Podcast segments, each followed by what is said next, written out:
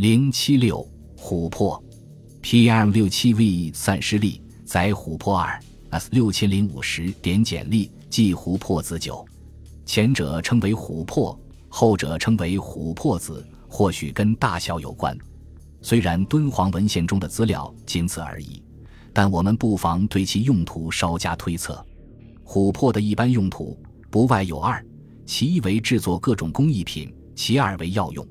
十一纪曰。西汉武帝宝鼎元年，西方贡珍怪，有琥珀砚，置之敬室，自于室中冥祥，盖此类也。又曰：吴主潘夫人，复作法，夫人输入之事，容态少愁，为江东绝色。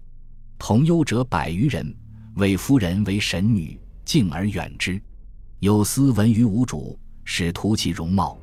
夫人忧其不实，减寿改行。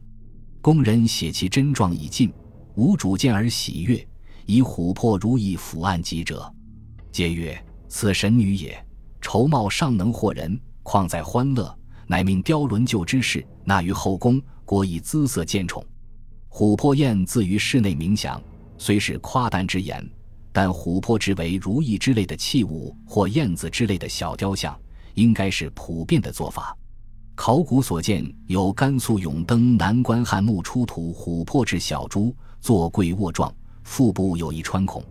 类似的动物造型小雕像亦见于法门寺地宫。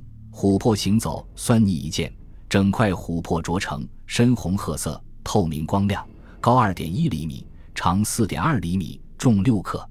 另一件为蹲卧酸泥，质地相同，高三点二厘米，长四点二厘米，重十点二克。在奈良东大寺征仓院收藏的琥珀制品有双鹿、角坠、念珠，大典上使用的关顶饰珠，以及镜子背面的镶嵌材料，还有用琥珀小雕像和串珠一起做成华美的饰品。山西省寿阳县库迪回落墓出土北齐和清元年琥珀、白玉等所制珠饰，可能具有辟邪的功能。琥珀也是名贵的药材，名医别录。将其列为上品，云琥珀味甘平无毒，主安五脏，定魂魄，杀精魅邪鬼，消淤血，通五淋。《宋书》卷三《武帝本纪》：宁州长献琥珀枕，光色甚丽。时将北征，以琥珀制金创，上大悦，命捣碎，吩咐诸将。十一纪云：孙和月等夫人常至西上。何于月下无水晶如意，误伤夫人颊，血流污裤，交叉迷苦，自是其疮，命太医合药。一曰得白塔髓，杂玉于琥珀屑，当灭此痕。何乃命合此膏，琥珀太多，即拆而有赤点如珠，避而视之，更益其言。敦煌古医方中也有应用。P 三千五百九十六。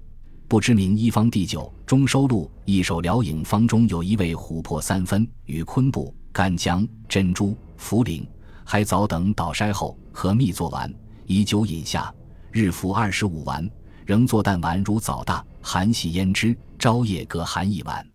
由此看来，是一记之故事虽非实录，但应有所本。琥珀的宗教用途主要是直接制作成佛珠。或雕刻成佛头与古珠等相配。法门寺地宫出土琥珀念珠一串，共九十一克。